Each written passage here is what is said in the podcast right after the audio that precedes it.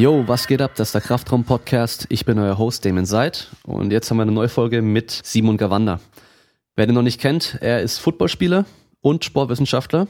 Also nicht nur Athlet, nicht nur Sportwissenschaftler, sondern zwei in eins. Das heißt, wir werden heute auch über Football sprechen.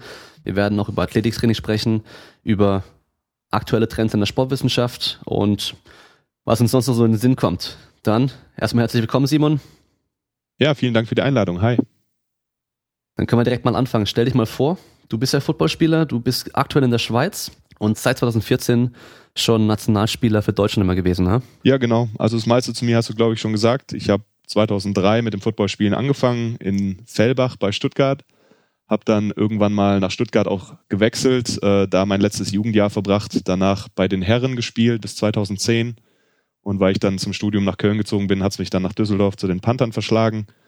Ähm, 2015 hatte ich dann wieder einen Ausflug zurück nach Stuttgart, weil ich äh, in der Sportschule Ruht ein Praktikum gemacht habe. Und 16, 17 war ich danach in Frankfurt bei Universe und dieses Jahr hat es mich in die, in die Schweiz verschlagen zu den Kalender Broncos. Und da will ich dann jetzt meine Karriere so ein bisschen ausklingen lassen. Okay, also schon ziemlich lange eigentlich auf einem hohen Niveau unterwegs. Ähm, Football, sag ich mal, ist ja jetzt noch, kann man es noch Randsportart nennen in Deutschland? Ja, definitiv. Also es ist weder olympisch noch irgendwie super populär. Ähm, es wächst zwar, was jetzt die Aktiven angeht und auch vielleicht auch die Leute, die sich im Fernsehen anschauen, zumindest die NFL. Aber wenn man sich jetzt anschaut, wie viele Leute dann doch am Ende ins Stadion kommen, ist es dann doch überschaubar. Beziehungsweise man hört halt immer noch so Sachen wie, ach, ich wusste gar nicht, dass es in Deutschland auch gespielt wird. Und damit würde ich auf jeden Fall sagen, dass es Randsport ist. Ja, also ich finde es mittlerweile echt erstaunlich, wie viele Leute sich die, den Super Bowl anschauen. Mhm. Also vor ein paar Jahren noch, da hat das irgendwie niemand interessiert. Ich hatte ein paar Kumpels, die dann nachts wach geblieben sind und das geschaut haben. Aber jetzt äh, scheinbar irgendwie jeder schaut äh, den Super Bowl und ich frage dann immer, ja, schaust du auch sonst irgendwie Football und interessierst dich dafür? Ähm, klar, ist halt wie bei der Fußball-WM, jetzt sind auch wieder alle Fans auf einmal und sonst interessiert es die auch nicht. Ähm, ja gut, Football in Deutschland vom Niveau her auf jeden Fall nicht zu vergleichen mit den USA. Das ist Fakt. Das ist Fakt, ja. ja. Ähm, ihr habt ja auch oftmals Spieler aus den USA dabei. Da weiß ich, gibt es eine Regel, gell, dass nur so und so viele von denen auf dem Feld gleichzeitig drauf sein dürfen. Richtig, du darfst äh, gleichzeitig auf dem Feld äh, zwei Amerikaner haben. Ähm, und ich glaube, gesamt im Team für die normale German Football League sind es äh, vier auf dem Roster, also sprich äh, auf der auf der Liste am Spieltag. Ähm, in anderen europäischen Ländern gibt es da nochmal andere Regeln. Zum Beispiel jetzt in der Schweiz, die dürfen auf dem Platz nur einen Amerikaner haben. Ähm, wenn ich es richtig weiß, die Italiener auch und so weiter. Also da hat jedes Land so ein bisschen seine eigenen Regeln.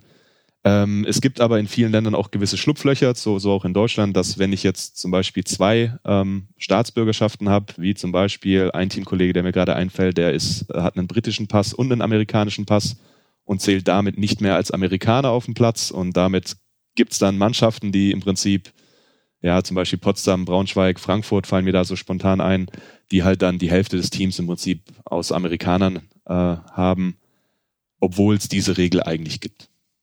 Okay, also kann man schon noch ein bisschen tricksen. Da kommt mir immer so äh, aus dem Fernsehen im, der Baseball in den Sinn, wo dann irgendwie äh, bei einer Jugendmannschaft irgendwie so ein 35-jähriger Südamerikaner dann auf einmal spielt mit einem falschen Pass, der dann da als Jugendlicher durchgehen soll. Ja, so ähnlich kann man sich vielleicht vorstellen. Okay. Es gab früher auch eine Regel mit ähm, Nicht-Deutschen, also sprich außer Europäer und Europäern, aber die wurde dann, glaube ich, 2008 oder 2009 abgeschafft. Ähm, deswegen, ja, wenn man jetzt Geld hat und irgendwie Leute kennt, die zwei Staatsbürgerschaften hat, dann ist es natürlich ein Riesenvorteil. Ich finde es jetzt aber ein, an sich gar nicht so schlimm. Die Reglementierung auf du bist Deutscher, du darfst in Österreich nicht spielen, die es tatsächlich gibt, ähm, ist ja eh eigentlich gegen die Freizügigkeit äh, der Arbeitswelt in der EU. Deswegen finde ich es eigentlich gar nicht schlimm, dass es da weniger Regeln gibt mittlerweile. Nach meiner Ansicht nach sollten es eigentlich noch viel weniger sein, dass es da überhaupt keine Einschränkung gibt.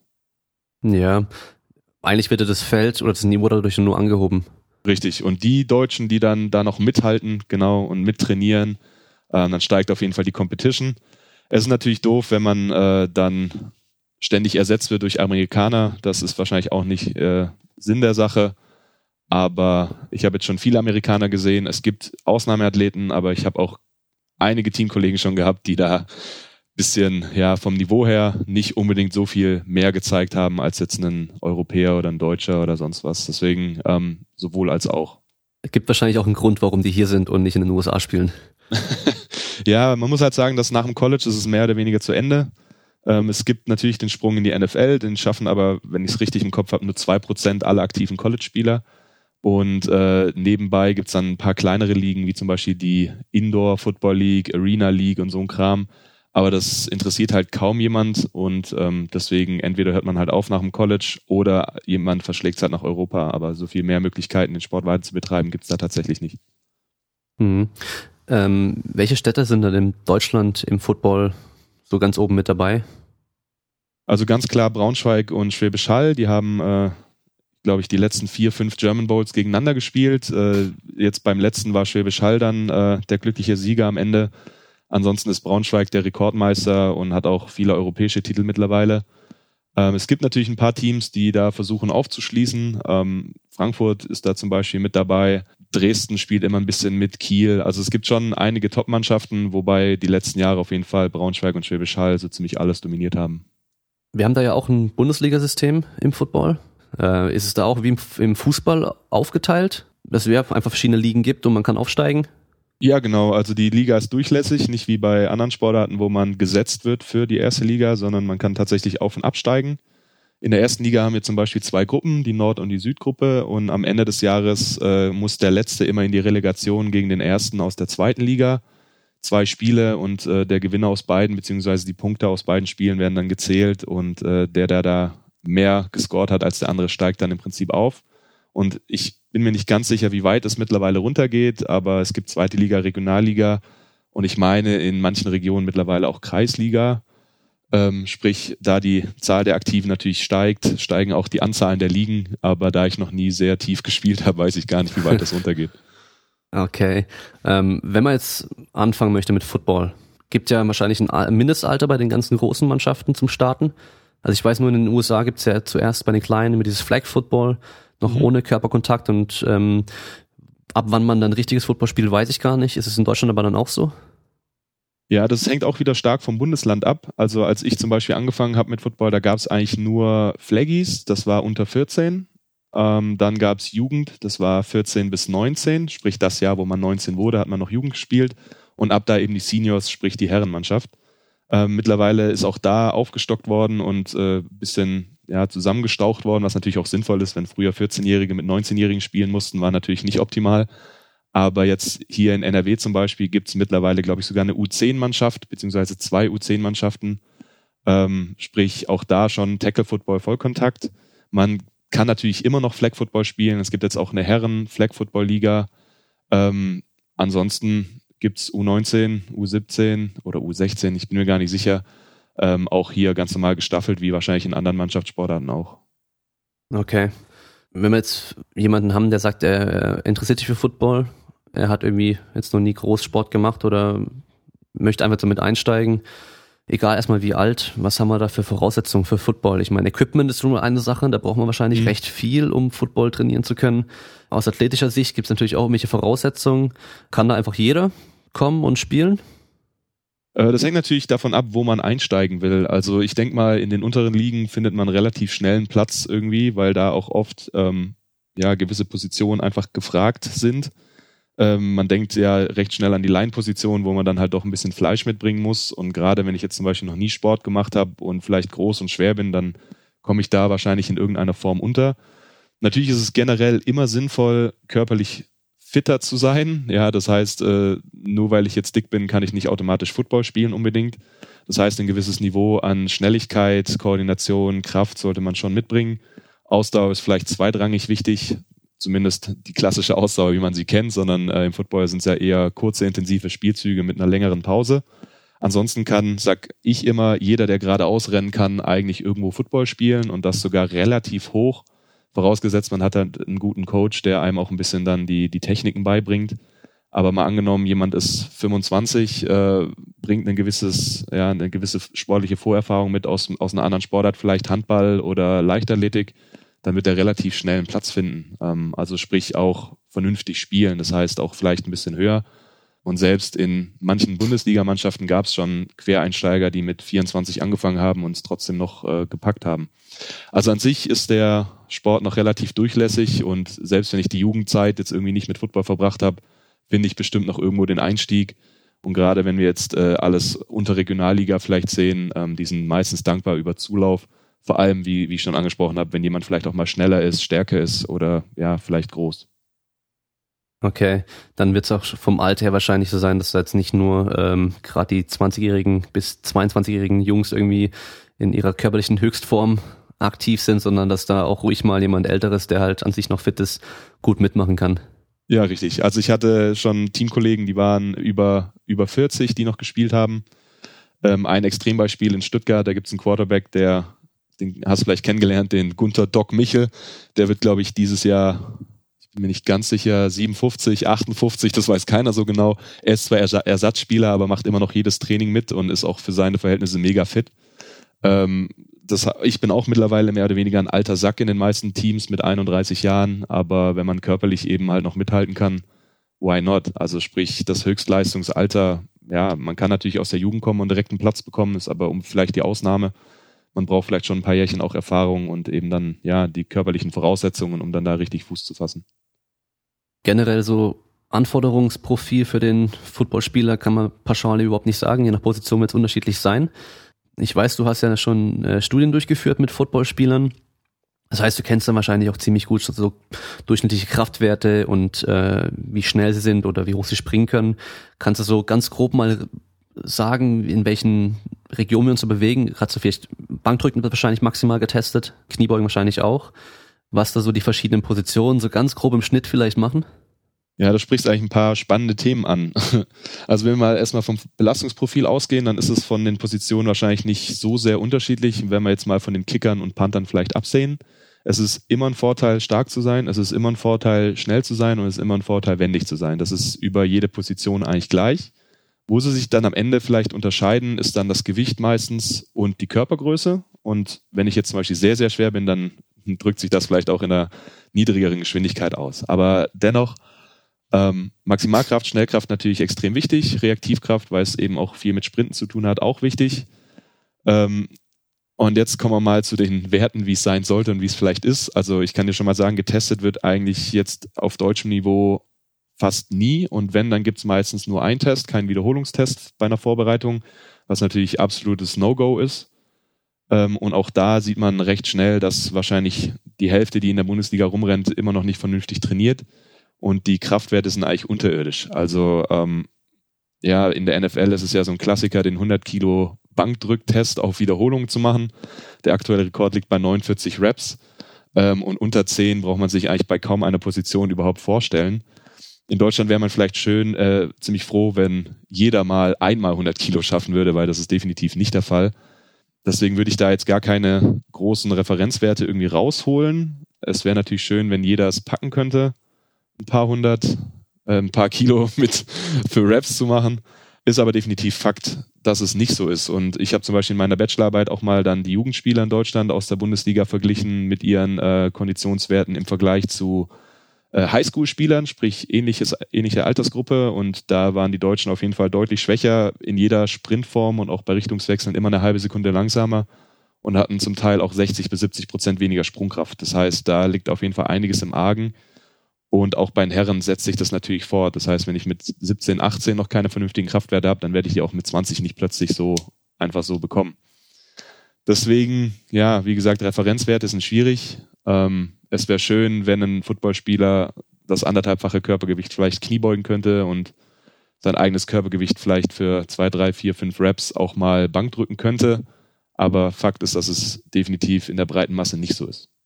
Also das führt in der Regel dazu, dass in den USA, wo das Niveau so hoch ist, dass die Athletik bei allen irgendwie extrem gut ist, die, die halt genetisch nochmal einen Vorteil haben, eher noch in die, in die äh, Mannschaften reinkommen. Andersrum, aber in Deutschland kann man dann wahrscheinlich rein darüber, dass man sehr athletisch ist, bestimmt auch mitspielen, obwohl man vielleicht von Football noch nicht viel versteht oder gar nicht gut spielen kann, technisch gesehen dann. Da würden mir, glaube ich, direkt einige Teamkollegen direkt so in den Kopf kommen, bei denen es wirklich so war. Die haben dann vielleicht äh, gerade als Defense-Spieler nicht direkt gesehen, wo der Spielzug hingeht, aber dadurch, dass sie halt so ein Freak of Nature waren, konnten die halt noch immer hinterherrennen und haben halt trotzdem in irgendeiner Form das Play gemacht. Ähm, gerade in der Defense-Line vielleicht, auch da ist es halt wirklich so, dass wenn ich einfach stark genug bin, dann brauche ich nicht das Mega-Brain sein, was jetzt irgendwie Football-IQ angeht, sondern wenn ich einfach einen Körper habe, den ich dann da vielleicht ohne groß nachzudenken reinschmeiße, dann kann das ganz gut funktionieren. Deswegen ja, die Athletik ist natürlich eine krasse Voraussetzung und in den USA muss ich natürlich beides haben. Da muss ich Freak of Nature sein, äh, gut trainieren und natürlich ein Football-IQ mitbringen. Bei uns sind wir da noch Längen von entfernt und ich würde mal behaupten, jeder, der den Körper mitbringt und den Football-IQ, spielt wahrscheinlich dann auch Bundesliga oder sogar Nationalmannschaft. Wenn du jetzt schon ansprichst, Nationalmannschaft, da warst du ja jetzt auch schon mehrmals drin. Das wird dann für die EM gewesen sein wahrscheinlich. Genau, 2014 war die EM und letztes Jahr waren die World Games in Polen, von denen leider kaum einer was mitbekommen hat. Also sprich die Olympischen Spiele der nicht-olympischen Sportarten. Ähm, ja, Europameister 2014 sind wir geworden. 2017 bei den World Games haben wir leider das Finale gegen Frankreich verloren. Das war bitter. Und eigentlich wäre dieses Jahr die EM in Deutschland gewesen. Die wurde aber aus politischen Gründen jetzt abgesagt. Deswegen wird keiner so genau wissen, wer jetzt Europameister dieses Jahr werden wird. Ähm, ja, für mich ist es schön. Ich bin weiterhin amtierender Europameister. Schauen wir mal, wie es da politisch weitergeht. Okay, also jetzt kommen wir schon zu diesem politischen Thema. Ich lese von dir immer wieder mal, dass du den Football in Deutschland insgesamt kritisierst. Ich habe vor kurzem erst gesehen, dass ähm, ihr damals, als ihr Meister wurdet, die in der NFL kriegt man ja dann diesen Super Bowl Ring. Da haben die in der Regel einen riesen Klunker, äh, wo jeder seine Initialen oder seine Nummer drauf hat, ähm, bekommt da jeder Spieler. Bei euch war es dann so, das wurde euch versprochen, soweit ich weiß, und es kam nie dazu und ihr habt dann irgendwann, nachdem nichts passiert ist, euch den einfach selber anfertigen lassen, selber gekauft. Ich kenne viele so kleinere Sportarten, wo das auch so läuft, dass man in der Regel eher draufzahlt als überhaupt irgendwas vom Verein zu bekommen. Da hätte ich gerne einfach mal so eine grobe Zusammenfassung von dieser Lage im deutschen hm. Football. Ja, da könnte ich jetzt wahrscheinlich vier Stunden drüber erzählen, was ich jetzt in den elf Jahren äh, German Football League erle erlebt habe. Ähm, ich habe da, ja, wie du schon angesprochen hast, so eine kleine Blogserie gestartet, wo ich einfach irgendwann mal angefangen habe, zusammenzuschreiben, was man denn so alles erlebt als Spieler ähm, es ist nicht alles schlecht, keine Frage. Ich denke auch, dass die deutsche Liga auf einem guten Weg ist und besser ist als die meisten anderen Ligen in Europa. Aber nichtsdestotrotz äh, denken viele Funktionäre wahrscheinlich, sie wären irgendwie professionell unterwegs, aber die Realität sieht halt komplett anders aus. Ähm, das geht echt bei kleinen Sachen los äh, und trägt sich halt dann bis nach oben hin fort. Das heißt, äh, 2014, als ich nominiert wurde für die Nationalmannschaft, da musste ich mir dann als allererstes erstmal einen Helm besorgen. Als Student natürlich nicht ganz einfach. Da habe ich meinen Bruder schon mal dafür angepumpt. Und ähm, später dann, als wir auch Europameister wurden, mussten wir uns im Prinzip auch unsere eigene Trophäe kaufen. Ähm, das ist auch so ein bisschen, ja, eigentlich unvorstellbar in anderen Sportarten. Natürlich sind die Dinger teuer, also wie du schon gesagt hast, die werden auch bei uns personalisiert und in den USA angefertigt und da ist dann das Ergebnis drauf, die Spielernummer, eine Gravur und sonst was. Aber dann zahlst du auch mal locker 400 Euro. Und wenn du es halt nicht machst, dann hast du das Teil halt nicht. Und äh, das ist halt, ja, eigentlich die wichtigste Trophäe, die Medaille mal zur Seite genommen. Damit rennt man nicht im Alltag rum.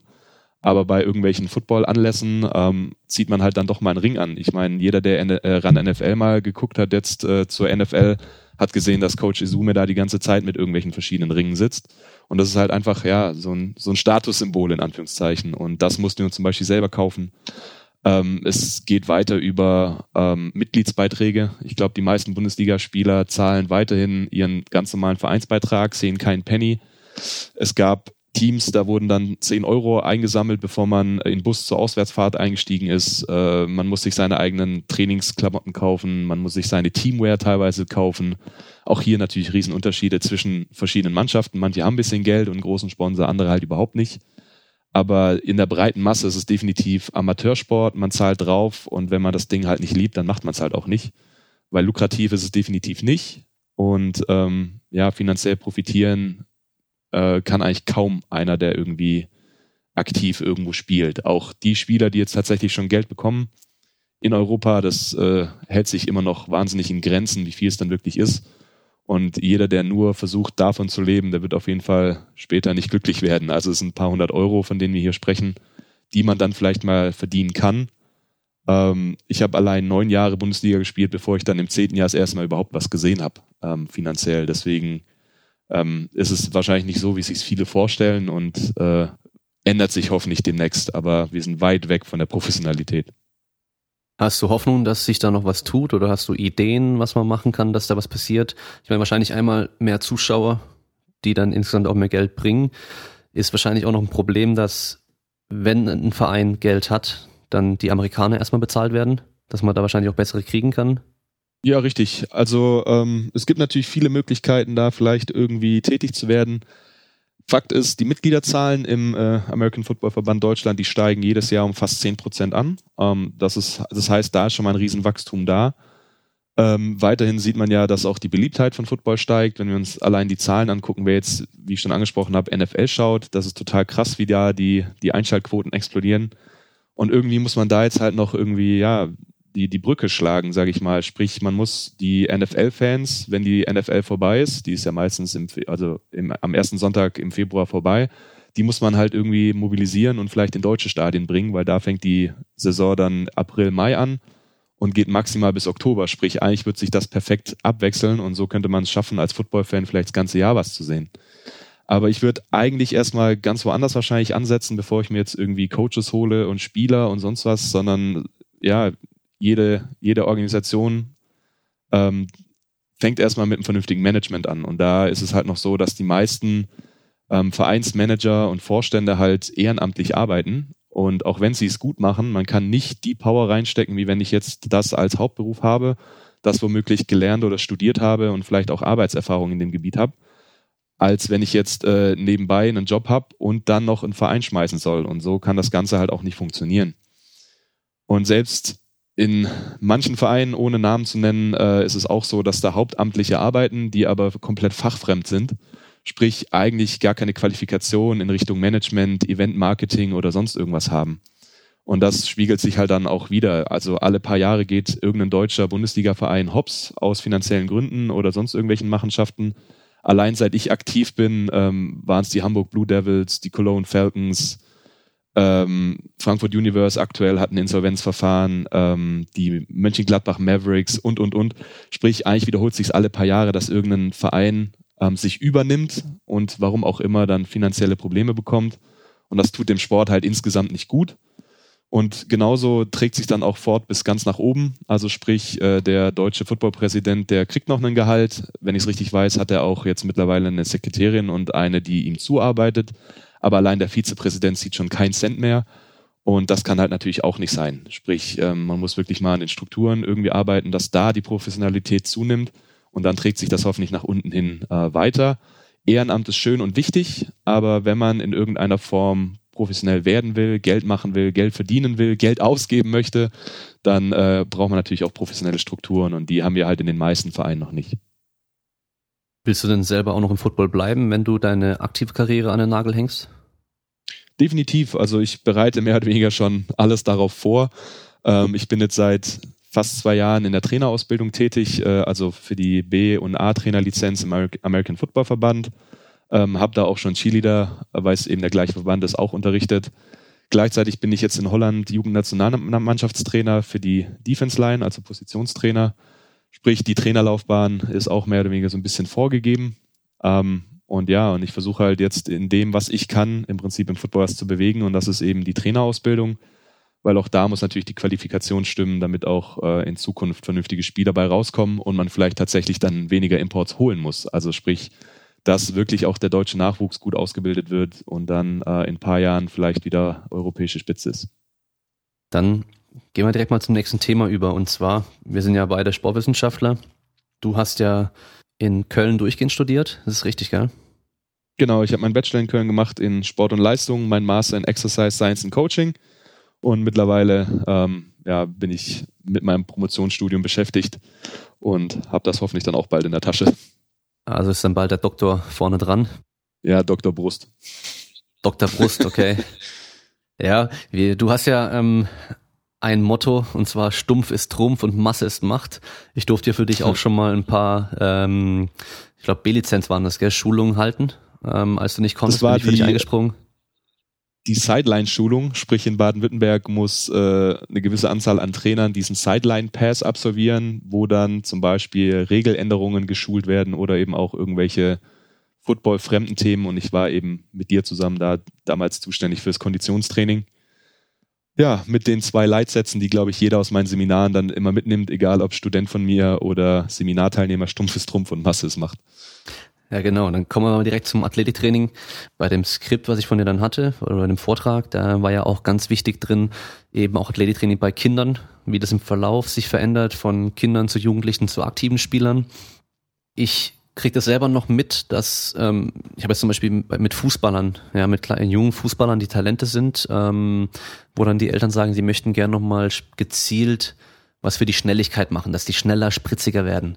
Und die erwarten immer, dass man mit denen irgendwelche fancy, was weiß ich, Koordinationsleiter und ähm, irgendwelche Laufgeschichten einfach nur macht, obwohl den Kids eigentlich erstmal so ein bisschen der Motor fehlt, so die Grundlage. Ja, hm. ähm, das war ja bei dir dann auch immer ganz wichtig, dass da drin stand.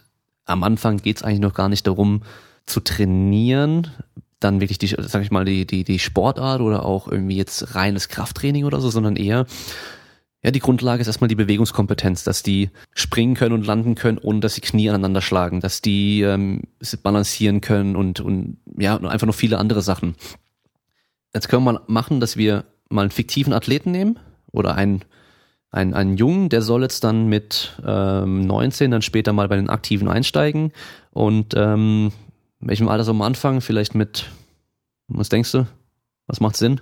Wenn es jetzt ein fiktives Beispiel würde ich sagen, so früh wie möglich. Also natürlich äh, auch hier wieder das Stichwort Polysportivität vielleicht. Das heißt, dass man nicht von Anfang an nur eine Sportart betreibt. Aber für unser Beispiel, ja, lass es ein klassischer Quereinsteiger sein, der vielleicht Fußball und Handball gemacht hat bis 13 und dann irgendwie in einem Teenie-Film Football gesehen hat und es jetzt cool findet. Das wäre doch eine Idee.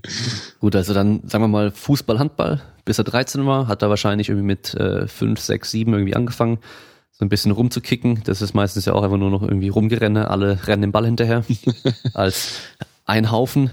Die Handballer, je nachdem wie hoch man da spielt, die machen da irgendwelche Sprünge über die Bänke und äh, geschummelte Liegestütze, wo dann eigentlich nur der Kopf sich nach unten bewegt und wieder hochkommt. und der Oberkörper hebt sich eigentlich nicht äh, ab vom Boden so wirklich. Das heißt, da fehlt noch ziemlich viel. Wie würdest du dann einsteigen? Was ist so deine, dein optimaler Verlauf? Boah, ist natürlich super schwierig, weil man natürlich auch jede konditionelle Fähigkeit und auch die Koordination in irgendeiner Form im Training beachten sollte. Wie du aber schon gesagt hast, und deswegen auch mein Leitsatz stumpfes Trumpf, es fängt eigentlich jede Bewegung immer mit Kraft an. Das heißt, äh, wenn ich keine Kraft habe, kann ich auch nichts bewegen. Und Kraft hat einfach auch einen wahnsinnigen Einfluss auf eigentlich fast alles, was im Sport in irgendeiner Form wichtig ist. Ähm, sei es jetzt Springen, Sprinten, schnelle Antritte, Richtungswechsel, auch Verletzungsprävention, alles das hat eigentlich mit Kraft und Maximalkraft zu tun. Und deswegen ist das so das Erste, wo ich vielleicht auf jeden Fall äh, mit hinarbeiten würde. Ähm, viele denken jetzt, oh Gott, Krafttraining ist immer direkt Hantel. Nein, muss natürlich nicht sein. Es gibt ja jede Art von äh, Widerstand, den ich irgendwie benutzen kann, um wirklich die Kraft zu verbessern. Ähm, vom klassischen Körpergewicht über Gummibänder, über Partnerübungen, Hanteln, Maschinen, whatever. Die Amis reden auch deswegen immer nur von Resistance Training, weil ich eigentlich nur einen Widerstand geben muss und dem Muskel erstmal primär scheißegal ist, woher das jetzt kommt, ob es jetzt eine Hantel ist oder eine Maschine. Ein Muskel hat keine Augen und kriegt es erstmal gar nicht Witz, sondern er misst mal, oder was heißt misst? Stellt auf jeden Fall fest, ob es jetzt irgendwie eine Spannung gab oder vielleicht einen metabolischen Stress und reagiert dann eben darauf. Und äh, da würde ich vielleicht jetzt mit einem jugendlichen Spieler, wenn er jetzt wirklich Fußball, Handball gemacht hat, dann sind da wahrscheinlich die Kraftbasics schon mal nicht gelegt worden. Das heißt, man sollte da vielleicht anfangen, die Grundübungen erstmal zu vermitteln, ohne großartig Gewicht, dass man so früh wie möglich vielleicht mit einer Kniebeuge anfangen kann oder ähm, mit einem Kreuzheben oder irgendwelche Geschichten. Gleichzeitig, wenn du schon angesprochen hast, die Schnelligkeit, das ist natürlich ja ein wahnsinnig komplexes Thema. Was, was ist jetzt Schnelligkeit im Sport? Da könnte man, glaube ich, auch eine eigene Podcast-Folge drüber machen. Ähm, wenn man es ganz, ganz einfach runterbricht, hat Schmidt-Bleicher 85 schon gesagt, dass eigentlich die Schnelligkeit nur eine Funktion der Kraft ist. Weil man hat ja vielleicht mitbekommen, die, die Relation aus Kraft und Geschwindigkeit, sprich, wenn ich eine hohe Kraft aufbringe, kann ich das meistens langsam, zumindest außen dann. Also sprich, wenn ich jetzt 100 Prozent meiner Maximalkraft auf eine Hantel pack, dann kann ich das wahrscheinlich nicht mehr oder kaum noch bewegen. Wenn ich die Last runternehme und ich habe irgendwann eine leere Stange, dann kann ich das ziemlich schnell. Und das würde einfach nur heißen, dass wenn ich stärker werde und mein Körpergewicht zum Beispiel gleich bleibt, ich mein vorhandenes Körpergewicht schneller beschleunigen kann, schneller rennen kann und wahrscheinlich auch besser springen kann. Deswegen, wenn man es so stumpf sieht, dann ist wirklich Kraft so der Haupteinflussfaktor auf die Schnelligkeit. Dazu gehört natürlich auch eine vernünftige Bewegungstechnik, weil nur was ich auch beherrsche, kann ich schnell machen. Ähm, koordinative Aspekte spielen damit rein, sprich äh, Zusammenspiel zwischen Muskeln, Zusammenspiel zwischen Synergisten, Antagonisten, ähm, spielen natürlich eine wichtige Rolle und natürlich alle nervalen Aspekte, wie zum Beispiel die Ansteuerung der Muskeln über Frequenz und Rekrutierung und was auch immer. Ähm, und alles das kann ich eigentlich verbessern. Ähm, wenn ich jetzt aber wirklich beschränkt Zeit haben würde mit diesem Jugendlichen, was ja auch Fakt ist, sprich, äh, meistens kann man sich die schönsten Pläne zusammenschreiben, aber man hat einfach nicht die Zeit. Und gerade im Football sind es vielleicht zwei bis drei Trainingseinheiten die Woche, die sie wirklich mit der Sportart verbringen. Und selbst da wird alles weggelassen, was wahrscheinlich in irgendeiner Form für die Athletik vielleicht helfen würde. Das heißt, da werden dann immer die gleichen Warm-ups gemacht. Ähm, da werden immer die gleichen, wie du schon gesagt hast, Liegestütze gemacht und Hampelmänner. Aber eigentlich könnte ich allein im Footballtraining schon mit vielleicht 20 Minuten Zeiteinsatz mega viel bewirken. Das heißt, ich könnte, natürlich kann ich mein Warm-up machen, aber ich kann mein Warm-up natürlich auch so gestalten, dass ich vielleicht zwei Fliegen mit einer Klappe schlage. Das heißt, man könnte im Warm-up vielleicht schon koordinative Spielchen mit einbauen. Man könnte schon im Warm-up vielleicht gewisse Fangspiele einbauen, wo ich dann vielleicht Richtungswechsel schon trainiere. Später am Ende des Trainings kann ich dann vielleicht auch die footballspezifische Ausdauer schon trainieren. Ähm, ich kann am Anfang des Trainings vielleicht auch die Sprungkraft schon in irgendeiner Form mit einbauen. Muss nicht mal reaktiv sein, aber das wäre natürlich schön, da irgendwann mal hinzuarbeiten. Und erst dann, wenn das vielleicht alles läuft, kann man sich mal Gedanken machen über zusätzliches Training. Sprich, Training nicht im Football, sondern wahrscheinlich im Kraftraum irgendwo, wo ich dann wirklich mal gezielt wirklich die Kraftfähigkeiten ähm, bedienen kann. Alles andere kann man wahrscheinlich wirklich auf dem Platz machen. Das heißt, ich kann sprinten, ich kann springen, ich kann meine Ausdauer und meine Beweglichkeit, alles das kann ich im Footballtraining auf dem Platz oder in der Halle verbessern. Aber eben die Kraftfähigkeiten, da führt eigentlich kaum ein Weg an der Handel vorbei. Und da müsste man eigentlich auch so früh wie es geht dann hinkommen. Natürlich, wie ich schon angesprochen habe, mit der vernünftigen Technik erstmal anfangen und dann nach und nach auf jeden Fall eine Maximalkraftbasis schaffen ähm, die aktuellen Empfehlungen sind äh, ungefähr das zweifache Körpergewicht in der Kniebeuge zu schaffen, also sprich die Relativkraft. Wenn ich 100 Kilo wiege, sollte ich vielleicht 200 Kilo Kniebeugen können, bevor ich den Fokus tatsächlich komplett auf Schnellkraft äh, rüberschiebe. Ist natürlich schwierig, wenn ich schwer bin, aber ich denke, wenn wir jetzt uns einen leichten Athleten anschauen, dann ist es definitiv möglich. Ähm, die Gewichtheber mit 14, 15, 16, 17, die sind meistens schon in der Lage, ein Vielfaches ihres Körpergewichts zu Kniebeugen. Und damit wäre es eigentlich auch in anderen Sportarten theoretisch möglich. Sprich, erst die Muskelmasse vielleicht in gewisser Weise aufbauen, darauf aufbauen, dann die Maximalkraft ausprägen.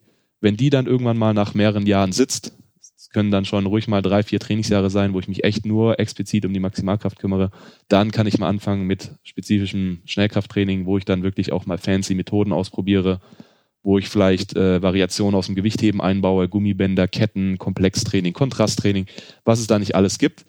Aber wie ich schon angesprochen habe, da das Niveau in den meisten Sportarten so, so schlecht ist, was die Kraft angeht, wären die meisten erstmal gut beraten, wirklich äh, die Maximalkraft in irgendeiner Form auszuprägen.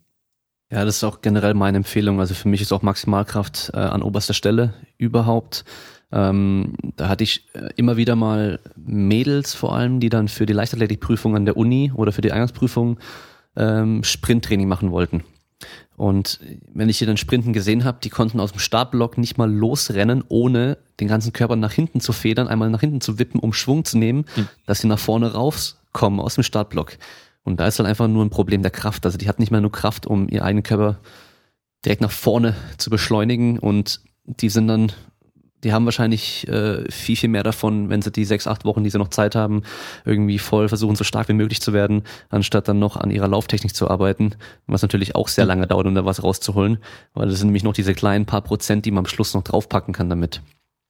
Ja, ich glaube generell Schnelligkeit, vor allem wenn wir jetzt an 100 Meter Sprint denken oder so, das ist glaube ich echt eine Sache, wo verhältnismäßig sau schlecht zu trainieren ist im Vergleich zu Kraftfähigkeiten oder Ausdauerfähigkeiten jeder, der mit Krafttraining anfängt oder angefangen hat, erinnert sich wahrscheinlich noch an die Zeit, als man da beim Bankdrücken die Stange gerade so balancieren konnte und mit 20 Kilo dann tatsächlich seine Probleme hatte. Und nach zwei, drei Jahren ist man dann locker in der Lage, vielleicht 70, 80 Kilo schon zu drücken. Und ja, wenn man da mal in Relation anschaut, in Prozent der Veränderung, was da im Vergleich dazu beim Sprint rauszuholen, das ist natürlich echt, äh, ja, da wenig Spielraum. Ähm, mit Kraftfähigkeiten fängt es natürlich an. Die bedingen auf jeden Fall die Schnelligkeit und sind auch am besten zu trainieren, weil, ja, wie du schon gesagt hast, die Lauftechnik braucht seine Zeit. Die Frequenzschnelligkeit ist mehr oder weniger fast schon angeboren. Da kann ich auch wenig rausholen. Die Reaktionsschnelligkeit, da ist kaum was drin. Und äh, beim Sprint werde ich schneller, wenn ich entweder eben meine Schrittfrequenz verändere oder eben meine Schrittlänge. Und da die Schrittlänge vor allem durch die Kraft eben bedingt ist, ist da natürlich dann auch der größte Spielraum wahrscheinlich zu sehen. Und gerade wenn ich halt so ein schlechtes Kraftniveau habe, wie du schon angesprochen hast. Und das setzt sich dann natürlich auch bei Sprüngen zum Beispiel fort. Das heißt, wenn ich irgendwie hoch springen will, ist da auch erstmal die Kraft auf jeden Fall entscheidend, vorausgesetzt eine vernünftige Sprungtechnik ist da. Und wenn wir uns jetzt zum Beispiel anschauen, wie viele Trainer Sprungkraft trainieren mit irgendwelchen Niedersprüngen von einem Kasten, sprich eigentlich also Drop Jumps in Form von ja einer recht hohen Reaktivkraftübung, ähm, da sieht man ganz schnell, dass aus einer geringen Höhe von wenigen Zentimeter schon das mehrfache Körpergewicht auf den Athleten einwirken. Und wenn da eben die Kraftfähigkeiten nicht da sind, werden diese Belastungen eben abgefangen von passiven Strukturen und nicht selten haben wir halt gerade in Sportarten, wo viel gesprungen wird, typische Überlastungserscheinungen wie Jumpers Knee, äh, Knorpelschäden oder sonstige Entzündungen. Und auch da ist es halt Fakt, dass denen erstmal die Kraft auf jeden Fall gefehlt hat. Und deswegen würde ich eigentlich so ziemlich in jeder Sportart mit Kraft anfangen. Wobei man da dann bei vielen konventionellen Trainern wahrscheinlich dann auf Granit beißt, die immer noch im Kopf haben, dass Krafttraining langsam macht und Krafttraining direkt zu so einer Bodybuilding-Figur führt. Aber ja, das ist halt ein Riesenunterschied, ob ich jetzt Bodybuilding betreibe oder tatsächlich Krafttraining für meine Sportart. Deswegen nennen wir es ja jetzt Athletiktraining und nicht mehr Krafttraining. dass wir da nicht mehr auf die schauben Ohren stoßen. Ähm, zu diesem Punkt mit den Sprüngen, Sportarten, wo man viel springt, die machen dann in der Regel noch sehr viele Sprünge extra im Training, damit sie höher springen können. Da muss man immer bedenken, dass die Sportart trainieren an sich auch schon Sprungtraining ist, ja. Also da, wenn die dann Richtig. schon in einer Trainingseinheit einfach durch den Sport äh, 30, 40, 50 Sprünge machen, die vielleicht jetzt nicht unbedingt maximal sein müssen, aber trotzdem halt hohe Sprünge sind, ähm, das zählt natürlich zum Trainingsumfang dazu. Das heißt, man sollte das mitberechnen und nicht danach nochmal 100 Sprünge machen lassen. Ähm, das ist auch ein Punkt, äh, was ich oft sehe, dass die dann ähm, zehn Sprünge am Stück machen lassen und dann halt irgendwie drei verschiedene Sprungvarianten, davon jeweils fünf Sätze. Das heißt, die machen da hunderte von Sprüngen pro Training. Ähm, da zählt auf jeden Fall die Qualität vor der Quantität. Also sobald man merkt, man hat einen Abfall bei der Sprunghöhe, sollte man eigentlich mit dem Training eher abbrechen. Ich habe einen Kommilitonen gehabt, äh, der im Volleyball relativ hoch gespielt hat. Ich glaube, das ging bis zur zweiten Liga. Und mit ihm habe ich auch relativ viel über Krafttraining gesprochen, weil er da halt auch interessiert war. Und bei ihm war es auch, so wie du beschrieben hast, Fakt, dass sie halt äh, erstmal im Training ganz normal Volleyball gespielt haben und wenn sie dann noch was zusätzlich gemacht haben, dann war es tatsächlich Sprungkrafttraining. Und ja, 40 Kontakte wäre da noch human, aber wenn man zwei Stunden Volleyball spielt, da kommen deutlich mehr zusammen als 40 Sprünge. Und wenn man jetzt dem gegenüber jetzt vielleicht mal in die Literatur schaut, was jetzt für äh, plyometrisches Training an Bodenkontakten für Anfänger und Fortgeschrittene so vorgesehen ist für eine Trainingseinheit, dann übersteigt das das wahrscheinlich um ein Vielfaches. Genauso auch im Basketball. Das heißt, äh, Sprungkraft schön und gut. Wenn ich die in meiner Sportart sowieso schon trainiere, dann brauche ich die tatsächlich nicht nochmal extra machen, sondern da wäre es tatsächlich erstmal wichtig, über Kraftfähigkeiten, die Sprungfähigkeiten zu verbessern und gleichzeitig halt dann meine PS, also der größere Motor, den du schon angesprochen hast, auf die Straße zu bekommen. Und das mache ich dann eben sportartspezifisch. Aber das ist tatsächlich oft noch nicht angekommen. Genau, ich mache das gern mit einem Kontinuum, dass wir sagen, wir haben auf der einen Seite dieses ganz langsame, extrem schwere, auf der anderen Seite das ganz leichte, extrem schnelle. Die Sprints sind eher auf der schnelleren Seite, weil wir haben eine kurze Bodenkontaktseiten, keine ganz so hohen Kräfte. Ein maximaler Kniebeugenversuch wäre ganz auf der schweren, langsamen Seite. Sprünge gehen natürlich, je nachdem, was für eine Sprungvariante man wählt, sind irgendwo in der Mitte Richtung Sprint. Die meisten bewegen sich halt immer nur auf dieser leichten, schnellen Seite und denen fehlt einfach mal dieses schwere, langsame. Mhm. Das heißt, man, ich strukturiere mein Training gerne so, dass ich da halt irgendwie von allem was dabei habe. Und wenn ich halt sehe, meine Sportart, die ist immer schon leicht und schnell. Also wir haben keine externen Widerstände, sondern das eigene Körpergewicht. Wir haben hohe Geschwindigkeiten, weil wir halt Sprünge machen mit Anlauf zum Beispiel. Dann sind wir da auf der Seite. Und dann kann man eher mit der anderen Seite dann noch Training supplementieren und dadurch nochmal eine Verbesserung erzielen. Genau, das ist auch der aktuelle Konsens eigentlich in der sportwissenschaftlichen Literatur, was jetzt zum Beispiel Schnelligkeit und Schnellkraft angeht, dass man wirklich jeden Trainingsbereich nutzt, den es da gibt auf dieser Kraftgeschwindigkeitskurve, so wie du angesprochen hast. Und zwischen jetzt den leichten Sachen mit Sprüngen und den schweren Sachen wie maximale Kniebeugen wäre dann natürlich noch sowas, äh, das klassische Powertraining oder Muskelleistungstraining, wie es auf Deutsch heißt, wo ich dann irgendwelche Varianten des äh, Gewichthebens mache oder vielleicht äh, Jump Squats oder sonst irgendwas. Und man sollte tatsächlich auch wirklich alles, was ich da in dem Spektrum habe, in irgendeiner Form nutzen. Je nach Defizit natürlich. Das heißt, äh, so wie du gesagt hast, wenn ich schon die ganze Zeit viel leicht und schnell trainiere, werde ich wahrscheinlich am meisten rausholen können, wenn ich schwer trainiere. In meinem Fall wäre es wahrscheinlich genau andersrum. Ich habe die meiste Zeit meiner Karriere wahrscheinlich schwer und langsam trainiert und habe die, die Sprunggeschichten und Sprintgeschichten ein bisschen vernachlässigt. Da könnte man dann bei mir vielleicht angreifen. Aber dazu brauche ich halt natürlich eine vernünftige Diagnostik, wo ich das dann vielleicht auch ja, testen kann. Ja, und gerade wenn wir jetzt von dem schweren, langsamen Training denken, haben wahrscheinlich viele Trainer dann auch im Kopf, dass dieses schwere, langsame Training mich dann auch tatsächlich langsam macht, weil natürlich die Bewegungsgeschwindigkeit, wenn ich maximale Lasten bewege, tatsächlich sehr langsam wird. Aber das sind meistens dann die Trainer, die halt noch nie irgendein Physiologiebuch wahrscheinlich in der Hand hatten, weil auf Nervensystemebene ist es halt dann doch sehr ähnlich, ob ich jetzt eine moderate Last maximal schnell bewege oder ob ich äh, gegen eine maximale Last ähm, zumindest die Intention habe, schnell zu bewegen, ist auf Nervensystem recht gleich kodiert. Das heißt, wir haben immer eine Ansteuerung aller Muskelfasern, aller motorischer Einheiten und das mit einer möglichst hohen Frequenz. Das heißt, ähm, wir haben trotzdem einen Effekt auf die Schnelligkeit und der ist auch so oft schon nachgewiesen worden, dass es eigentlich ein Unding ist, dass es immer noch in den Trainerköpfen oft zu dringen, drin ist. Und wir reden jetzt hier halt wirklich von schweren Wiederholungen und nicht von Bodybuilding, wo ich halt äh, im Zehnerbereich mich bewege, sondern alles unter fünf definiere ich jetzt erstmal als schwer, wenn es halt wirklich dann auch Lasten dementsprechend sind, die, ja, also sprich, wo ich am Ende des Satzes erstmal meine Augen wieder reindrücken muss. Ja, da kann man die einfach mal selber ausprobieren lassen. Die sollen mal ein Gewicht nehmen, was sie gerade so dreimal äh, heben können und die sollen es mal extra langsam bewegen. Und dann schauen wir mal, ob die noch drei Wiederholungen schaffen und dann merken sie, es geht nicht mehr möglich. Also muss man ja. generell immer so schnell wie es geht aufstehen bei der Kniebeuge mit dem Gewicht, sonst geht's auch gar nicht, ja. Wir haben ja noch so einen Mythos, ähm, erstmal Krafttraining macht langsam, den hatten wir jetzt schon, ist Quatsch auf jeden Fall.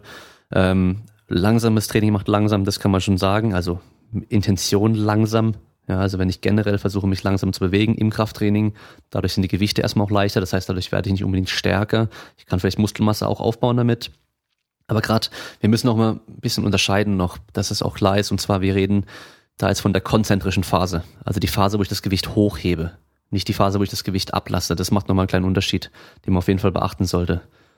Richtig, also die exzentrische Phase kann man gerne mal länger ziehen. Ähm, da habe ich ja auch mal, also da kann ich auch mehr Gewichte praktisch bewältigen als konzentrisch. Das heißt, die exzentrische Phase fühlt sich mehr oder weniger erstmal leichter an. Ähm, und wie du schon gesagt hast, ich kann natürlich äh, mit moderaten Gewichten und langsam, langsamer Bewegungsgeschwindigkeit die Time under Tension, also die Zeit unter Spannung erhöhen, was ziemlich geil ist eigentlich für Muskelwachstum. Und äh, ein dickerer Muskel ist immer auch ein stärkerer Muskel. Das heißt, in gewissen Phasen kann es definitiv Sinn machen.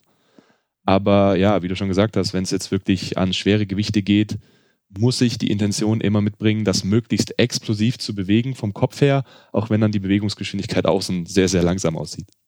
Ja, genau, da vergessen viele, dass Kraft ähm, nämlich nicht nur ein Muskel ist, sondern auch das Hirn oder das zentrale Nervensystem. ja, wir haben ja die Verbindung vom Hirn zu den Muskeln und die Muskeln an sich da ist wirklich so, wenn ich meinen Muskel dicker mache, wird er stärker sein, aber ich muss den auch nutzen können.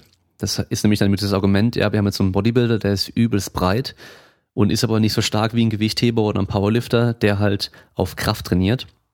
Das Ding ist aber, wir könnten diesen ähm, Bodybuilder nehmen und mit dem spezielles Training machen, dass der das eben nutzen kann und realisieren kann. Also ich rede da gern von Kraftpotenzial. Ähm, das erkläre ich oftmals dann so mit, äh, mit einem Computer. Ähm, für Leute, die Computer natürlich kennen, also sonst können wir es mit einem Auto auch erklären, aber ich kenne Computer besser als Autos, von daher, ja, wir könnten beim Computer einmal die Hardware und die Software äh, haben, ja. Also die Hardware ist dann der Muskel und die Software ist das zentrale Nervensystem. Und wir können natürlich hier einmal einerseits an der Hardware arbeiten, das heißt, wir können stärkeren Prozessor reinmachen, Grafikkarte, Arbeitsspeicher erhöhen, ja, dann kann der Computer theoretisch mehr rechnen. Aber wenn die Software beschissen programmiert ist, wird das Programm trotzdem nicht schnell laufen. Andererseits können wir einen mittelmäßigen Computer haben von der Hardware und eine top optimierte Software haben und das Ding wird richtig, richtig gut funktionieren. Und wenn man da dann noch einen besseren Prozessor reinbaut, dann geht's halt richtig ab. Ja, also wir können immer einerseits eben an dieser Muskulatur arbeiten oder an dem zentralen Nervensystem. Also die Innervierung ja, der Muskulatur. Und ähm, meisten Leute bewegen sich entweder auf der einen oder auf der anderen Seite. Ja, also wir haben die Leute, die halt richtig gern, richtig viel und schwer trainieren, die dann halt jedes Mal reingehen und drei, vier, fünf Wiederholungen nur machen, immer Maximaltests machen beim Training, was dann eigentlich nur noch testen und nicht mehr trainieren ist. Oder wir haben die, die pumpen ohne Ende und die machen nie schwer genug, dass sich da was tut. Ja, wir haben da halt einfach so eine, ja, in der klassischen Literatur ist es so, fünf Wiederholungen und weniger, da hast du das zentrale Nervensystem, wo du da auch ansprichst und bei mehr Wiederholungen wird halt der Muskelquerschnitt größer wir können natürlich auch rein von den Gewichten her, wenn wir Intensität niedriger haben, über die hohen Geschwindigkeiten auch das zentrale Nervensystem verbessern. Ja. Aber da müssen wir halt wieder extrem schnell trainieren und da kommt dann die Ermüdung uns wieder und macht uns einen äh, Strich durch die Rechnung, wenn wir halt am Schluss uns wieder langsam bewegen, weil wir nicht mehr können. Das nächste Vorteil, was wir da noch haben, ist ja dieses Krafttraining mit Kindern ist gefährlich, das ist schlecht, die wachsen dadurch nicht, äh, ist schlecht für die Knochen, die halten es noch nicht aus, die Gelenke. Ähm, ich meine, du kennst es ja. Die Klischees, oder was heißt Klischees, diese Mythen, die verschwinden langsam zum Glück, aber die halten sich immer noch recht wacker in den meisten Lehrbüchern, dass wenn ich Krafttraining mit Kindern und Jugendlichen mache, dann immer nur Körpergewicht und oder Sprungkrafttraining, weil das ist ja das eigene Körpergewicht, hat man immer gemeint. Ähm, wie ich schon angesprochen habe, habe ich aber durch Sprünge meistens ein Mehrfaches an Körpergewicht, was schon auf diesen Kindern lastet, sei es jetzt auf den passiven Strukturen oder eben auch der Muskulatur. Und das dann meistens, wenn es jetzt Sprünge sind, mal auch auf einen Schlag. Das heißt, wir haben eine sehr kurze Einwirkdauer und damit ist die Belastung und Beanspruchung relativ hoch. Beim Krafttraining würde es auf der anderen Seite niemals passieren. Du kannst Krafttraining so geil kontrollieren, wie jetzt die Intensität ist. Das heißt, man kann in Halbkilo-Schritten teilweise die Last vergrößern. Die Bewegung ist immer langsam und kontrolliert und es passiert auch nie irgendwas Unvorhergesehenes wie in Spielsportarten, dass mir einer von, Seite, von der Seite in die Knie springt oder irgendwas. Das heißt, allein aus diesem Argument kann man das Ganze sogar schon ja, außer Kraft setzen. Das heißt, ich kann mit Kindern rein von der Theorie super früh anfangen und auch in der Praxis und Realität hat sich genauso gezeigt. Das heißt, es gab schon Studien mit sechs bis achtjährigen, die Krafttraining tatsächlich betrieben haben und auch jenseits von äh, den Empfehlungen, das heißt richtig schwer trainiert haben und auch da ist nichts passiert. Also in der sportwissenschaftlichen Literatur gibt es eigentlich keine dokumentierten Verletzungen durch Krafttraining ähm, in der Form, wie man sie jetzt halt oft hört, wie Wachstumsfugenverletzungen oder sonst was. Natürlich kann einem eine Scheibe auf den Fuß fallen, natürlich kann man äh, sich eine Zerrung holen oder sonst irgendwas, aber das gehört halt mit zum Sport und an sich die Verletzungsrate ist definitiv niedriger als in, in anderen Sportarten. Und auch wenn man sich einfach eine gesunde Entwicklung von so einem ja, Kleinkind bis zum Jugendlichen vielleicht anschaut, auch da ist alles eigentlich geprägt durch irgendwelche Formen von Krafttraining. Das heißt, seien es die ersten Schritte beim Laufen ähm, oder vielleicht das erste Mal Kopf anheben oder sonst irgendwelche Geschichten. Alles das ist eine Form von Krafttraining. Und wenn das jetzt schädlich wäre, würden wir wahrscheinlich alle immer noch 54 Zentimeter groß sein, so wie bei der Geburt. Und das ist ja definitiv nicht Fakt. Und ähm, auch was jetzt die Knochen generell angeht, auch da weiß man jetzt schon über, keine Ahnung, seit 30 Jahren Bescheid, dass äh, die Knochendichte durch sowas wie Impacts und Krafttraining und Zug und Spannung und Rotation vor allem, die Knochendichte auch steigt. Das heißt, eigentlich steigt die Belastung, äh, sorry, die ähm, die Belastungsverträglichkeit bei Kindern durch ein vernünftiges Krafttraining. Und da ist es halt ganz, ganz wichtig, dass man wirklich vernünftig betont. Das heißt, keine Überlastung und keine miese Technik und keine schlechte Trainer und ohne Aufsicht, sondern alles das muss natürlich gegeben sein. Ähm, und wenn überhaupt man durch Krafttraining wirklich Überlastungsschäden erzeugen kann, dann ist es tatsächlich mit Sprüngen mit dem eigenen Körpergewicht. Also da passiert wahrscheinlich eher mal was, als durch normales, gut angeleitetes Krafttraining. Deswegen all diese Mythen sind eigentlich zu entkräftigen und egal, was da für Argumente kommen, ich wette, ich kann zwei, drei dagegen liefern. Und heute, heutzutage ist es eh noch viel, viel schlimmer. Ähm, jeder redet davon, die Jugend von heute und die Kindheit und bla und keiner spielt mehr. Ähm, und das schlägt sich vor allem eben in den Kraftfähigkeiten nieder. Also früher hat man halt eher gesehen, dass wenn was zu verbessern war, dann die Ausdauer bei Kindern, Mittlerweile ist es wahrscheinlich eher andersrum, dass die Voraussetzung Kraft nicht mehr da ist, weil dann nur noch rumgehockt wird oder sonst irgendwas. Aber nicht mehr ganz klassisch Fange gespielt wird oder bisschen, bisschen gecatcht auf dem Schulhof oder Armdrücken und sonst irgendwelche Geschichten. Und deswegen wäre es eigentlich angebracht, für jeden erstmal Krafttraining zu verordnen, weil da entstehen ganz, ganz viele Probleme, die wir heute jetzt sehen bei der Jugend und bei den jungen Erwachsenen wahrscheinlich. Dann lass uns von diesen, lass uns von diesen Vorurteilen und Mythen zu Krafttraining mal übergehen zu den aktuellen Trends in der Sportwissenschaft. Ich weiß ja, du bist ähm, tief drin in der Materie, in der Literatur. Ich bin aktuell auch wieder ein bisschen mehr dabei, mich zu vertiefen in verschiedenen Themen. Was ist für dich gerade so Spannendes los in der Sportwissenschaft? Ja, also in, in der Gesamtliteratur bin ich natürlich nicht drin. Das wäre wahrscheinlich äh, zu breit gefächert. Äh, bei mir geht's tatsächlich Richtung Krafttraining und Hypertrophie, wo ich gerade relativ gut eingelesen bin. Ähm, da sind wahrscheinlich, ja, gerade eigentlich die Trends mal zu überprüfen, ob diese ganzen äh, Normativen, die man halt so kennt fürs Krafttraining, sprich Umfang, Intensität, Pausen, Trainingsfrequenz und so weiter, ob die wirklich so stimmen, wie sie in den meisten Lehrbüchern drinstehen. Und da würde ja jeder meinen, irgendwie, ja, die Sachen sind alle schon überprüft, aber das ist tatsächlich nicht so. Meistens, ähm, ja, ist es Praxiswissen, was dann in Lehrbücher übernommen wurde und dann weiterhin so fortgetragen wurde. Und das ist halt gerade so ein Trend, dass man mal guckt, ob das überhaupt so stimmt. Zumindest vor allem bezogen auf Hypertrophie, weil Krafttrainingsstudien gab es natürlich schon viele und seit langer Zeit, weil man es halt auch easy messen kann. Aber Hypertrophie festzustellen ist ein bisschen schwieriger und deswegen ging es da eigentlich die letzten Jahre erst richtig los, mal zu gucken, sind jetzt wirklich zehn Wiederholungen das Beste oder sind jetzt wirklich eine Minute Pause das Optimum und so weiter. Und das ist gerade das, was viel gemacht wird. Ähm, ja, Brad Schönfeld kennt mittlerweile fast jeder in dem Bereich. Da ist der Meta-Analysen-King. Bei mir geht es gerade in Richtung eigene Studien, wo wir äh, Periodisierungsmodelle uns anschauen. Äh, da kennt man vielleicht die großen, die wellenförmige und die Blockperiodisierung. Auch da relativ wenig Konsens in der Literatur, ein bisschen. Ansonsten, was ist vielleicht noch so alles trennt? Ich glaube, alles, was mit Regeneration und Schlaf zu tun hat und auch mit zirkadianer Rhythmik. Das heißt, dass man irgendwie schaut, welchen Einfluss hat jetzt Licht äh, und dann eben auch Schlaf und Licht auf irgendwie die Leistungsfähigkeit und was kann ich da optimieren. Dieses große Schlagwort Biohacking, was jetzt da gerade sich so breit macht, äh, geht wahrscheinlich in den, in den Bereich.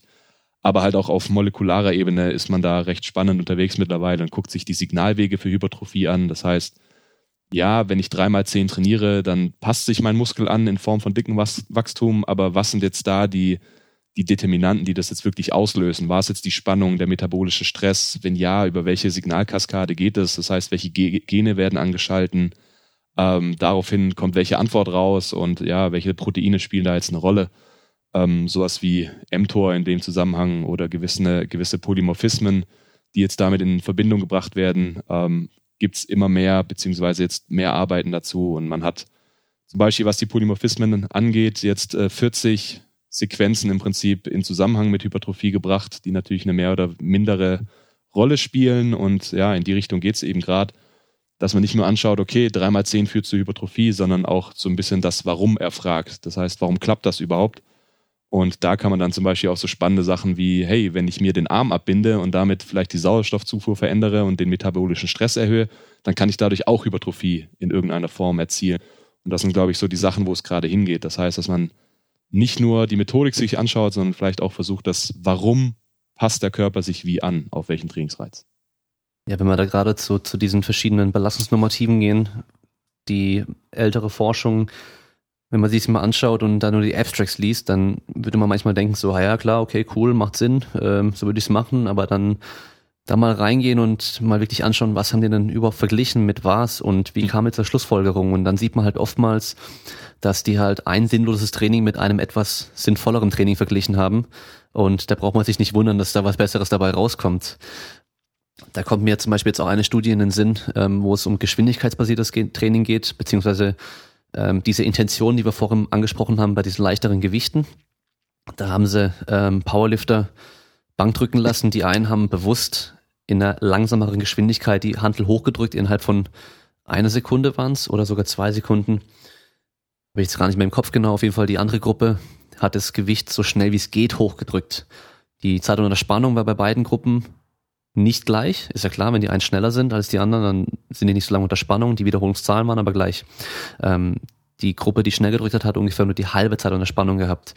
Trotzdem hat die deutlich höhere Kraftzuwächse gehabt. Ja, und jetzt, wo es um geschwindigkeitsbasiertes Training geht, was ich aktuell sehr interessant finde und ich denke, da wird auch noch einiges passieren in der Zukunft, auch gerade wenn es dann in die Praxis geht mit ähm, Geschwindigkeiten kontrollieren und vielleicht auch das Training eher darüber zu steuern ähm, wäre es eigentlich sinnvoller, dass man jetzt sagt, okay, ich nehme jetzt nicht bei beiden Gruppen die gleichen Wiederholungszahlen, das gleiche Gewicht und lasse die einen langsam drücken, die anderen schnell. Weil da ist eigentlich klar, was passiert. Also wenn man sich einfach nur anguckt, ähm, wie der Körper auf so ein Training reagieren sollte, Natürlich ist es dann auch passiert, dass die halt schneller, stärker, besser stärker wurden als die anderen. Dass man wirklich so ein klassisches Krafttraining einfach mal nimmt, wo wir gar nicht mal die Geschwindigkeiten beachten, sondern nur irgendwie strikt nach Intensität mal Wiederholungszahl gehen und schauen, was da passiert mhm. im Vergleich zu einem Training, was auf Geschwindigkeit, also rein auf Geschwindigkeiten dann auch basiert und anhand von den Geschwindigkeiten die Gewichte ein bisschen vorgibt. Das ist für mich so ein Punkt, wo ich sage, da bin ich echt gespannt, was sich da noch tut. Mhm. Ja, da sprichst du auf jeden Fall ein, ein, spannendes Thema an, weil auch was jetzt zum Beispiel die Aussagen angeht, die man eigentlich überall liest, dass periodisiertes Training besser sei als nicht periodisiertes. Ähm, da sind die Studien auch ähnlich. Da habe ich auch zum Kumpel letztens gesagt, oh mein Gott, ich, ich wünschte, ich könnte in den 90ern nochmal promovieren, weil dann kannst du jeden Scheiß veröffentlichen in der Sportwissenschaft. Mhm. Und äh, die eine Quelle, die immer und überall auftaucht, was das Periodisierung angeht, die sagt, dass periodisiertes Training besser sei.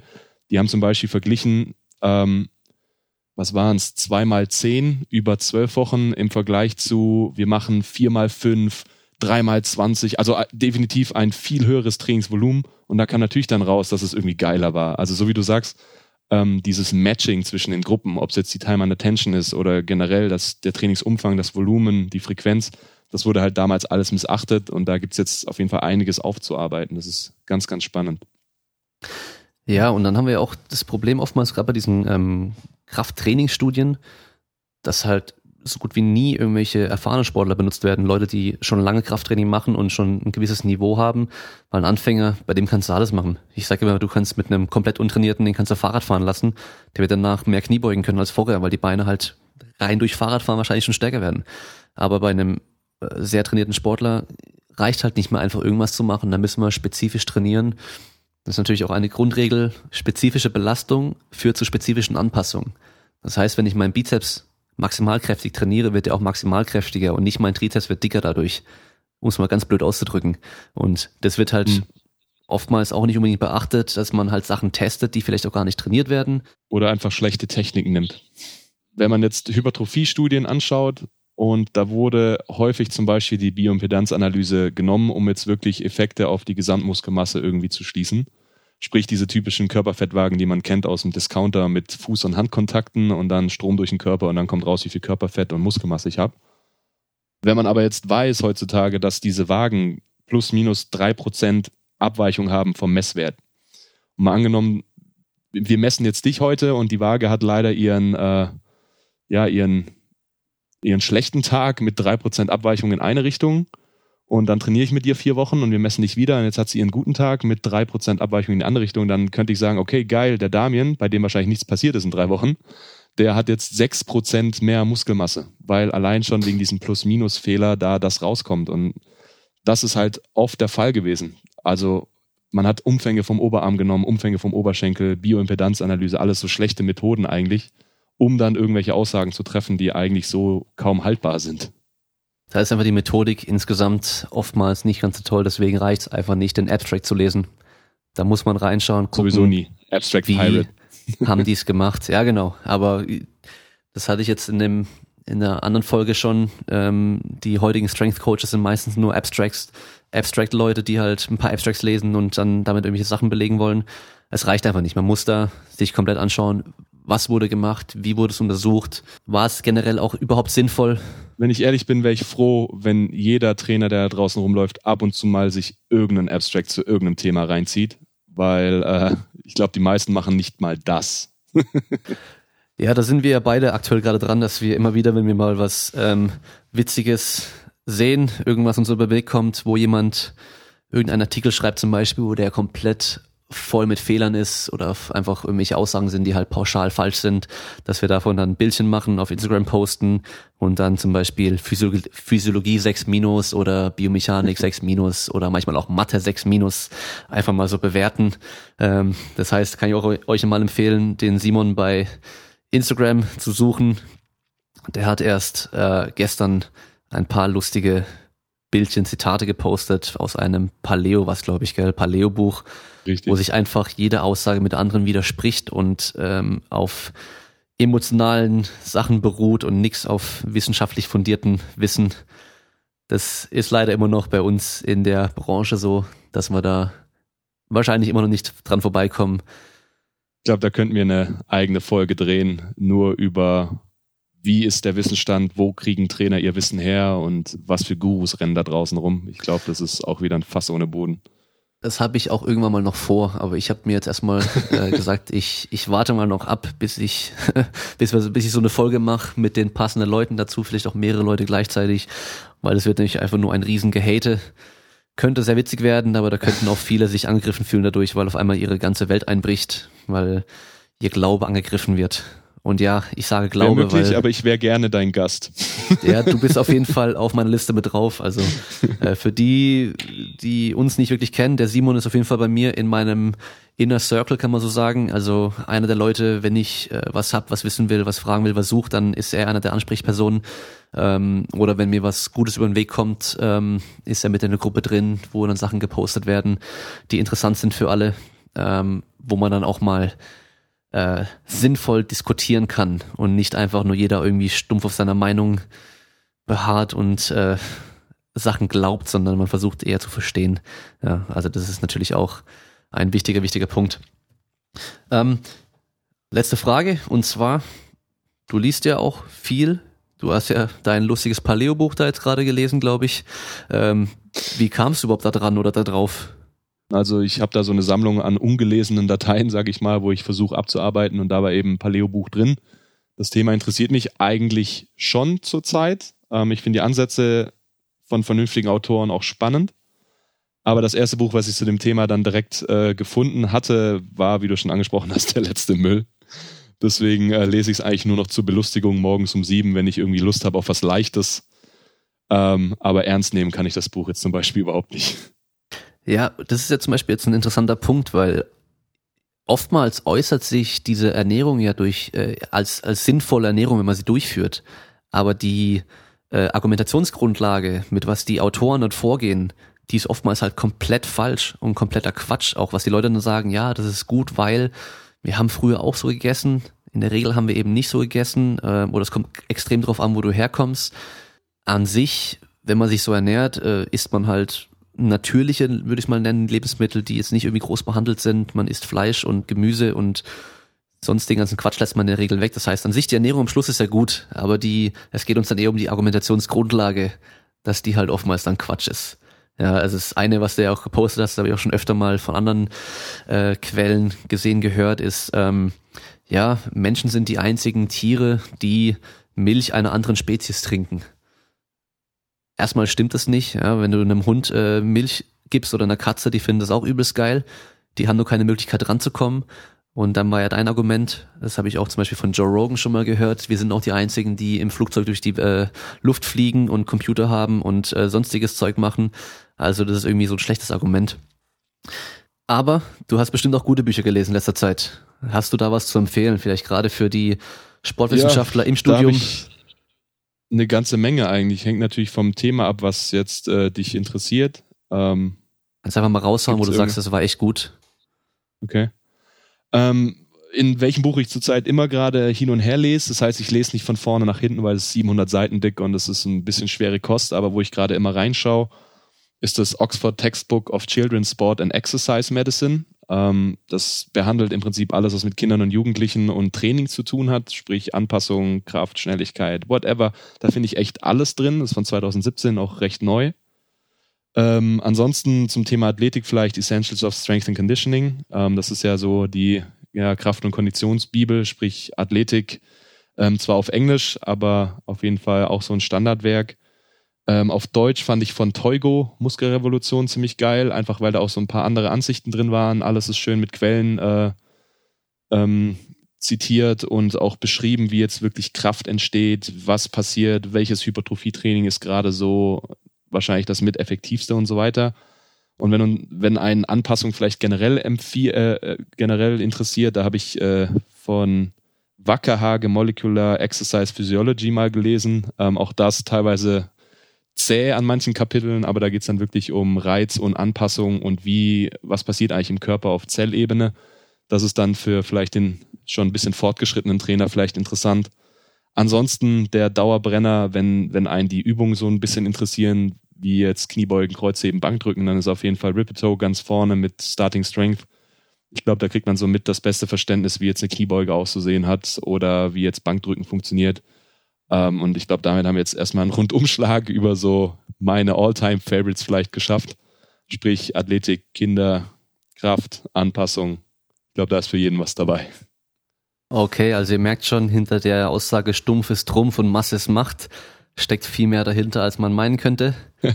und in dem Sinne bedanke ich mich bei dir für das gute Gespräch. Gerne. Wünsche dir noch viel Erfolg in der Saison im, beim Football. Danke dir. Und wir hören uns das nächste Mal. Yes, macht's gut. Ciao, ciao.